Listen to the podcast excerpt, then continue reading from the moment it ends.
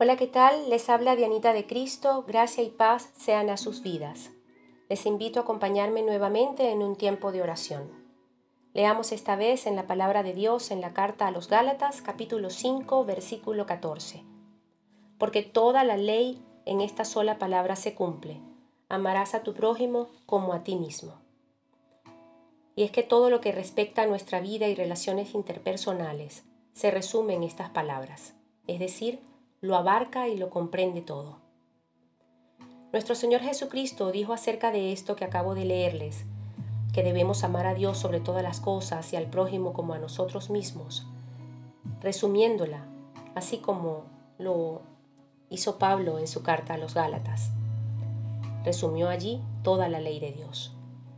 Juan por su parte nos dice que aquel que dice amar a Dios y aborrece a su prójimo, miente al decir que ama a Dios y yo agregaría que se miente a sí mismo. Me refiero en lo que respecta al amor propio. Porque ¿cómo puede tener nadie una sana autoestima sin amar a Dios y odiando al mundo? Miren, cuando comprendemos que nuestra valía personal debe residir en el amor y en el valor que Cristo nos demostró en la cruz, estamos en primer lugar valorando a Dios y en segundo, valorándonos a nosotros y a todos aquellos que como a nosotros Jesucristo amó y ama. Escuchen, cuando Pablo en las cartas a las iglesias o Jesús en los evangelios o Moisés en el Pentateuco nos hablan de la ley de Dios, nos están hablando de los mandamientos. Si observamos los mandamientos comprenderemos claramente lo que ellos nos quieren decir. Leamos acerca de estos mandamientos en en el libro de Éxodo, en el capítulo 20, versículos del 1 al 17. Y es que se trata de que no tendremos a ningún Dios o ídolo delante de Dios. Dios debe ser y es el primero y el único. Además, tampoco adoraremos a nada ni a nadie más.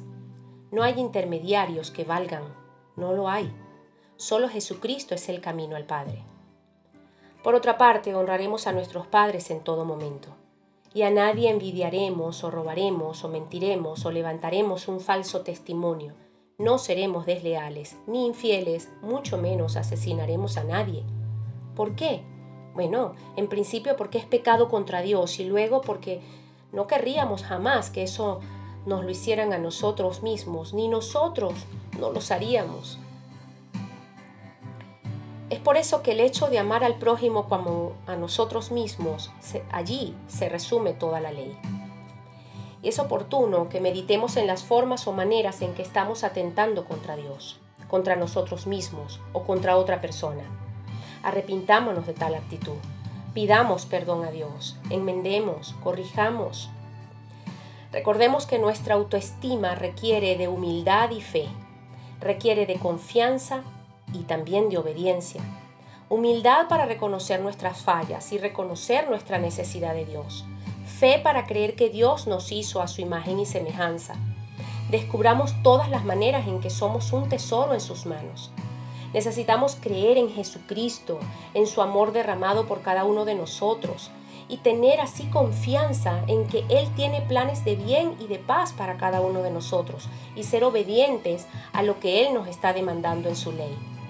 Si tomamos en cuenta todo esto, nuestra valía personal será tan fuerte y tan noble que nos permitirá no solo mejorar como personas, sino que al mismo tiempo va a repercutir y va a mejorar todas nuestras relaciones interpersonales. Pensemos en la cruz. La cruz tiene un madero vertical que apunta al cielo y un madero horizontal que solo puede sostenerse en ese madero vertical, si éste está firme y estable.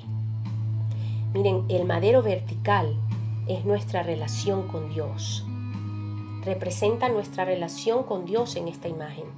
Y el madero horizontal somos nosotros relacionándonos con la humanidad. Solo puede sostenerse nuestra relación con la humanidad de manera sana, nuestra relación con nosotros mismos de manera sana si tenemos una firme y estable relación con Dios. ¿Tiene la imagen en su cabeza? ¿Cómo se encuentran? ¿Cómo estamos? Oremos. Padre nuestro que estás en el cielo, es nuestro deseo y oración alinear nuestras vidas a ti por medio de Jesucristo nuestro Señor, para que nuestras vidas puedan evitar todo el mal y así disfrutar de toda tu gracia y de toda tu bondad y misericordia. Padre, vuelve nuestros corazones a ti para amarnos y amar como tú nos amas, firme, clemente, siempre misericordioso, paciente, bueno, y que podamos ver tu sonrisa y viendo tu alegría y la de nuestro prójimo como la de nosotros, como la alegría nuestra. Ayúdanos a amarte, amarnos y amar al prójimo como tu Hijo amado Jesús eternamente. En su nombre oramos, dando gracias. Amén y amén.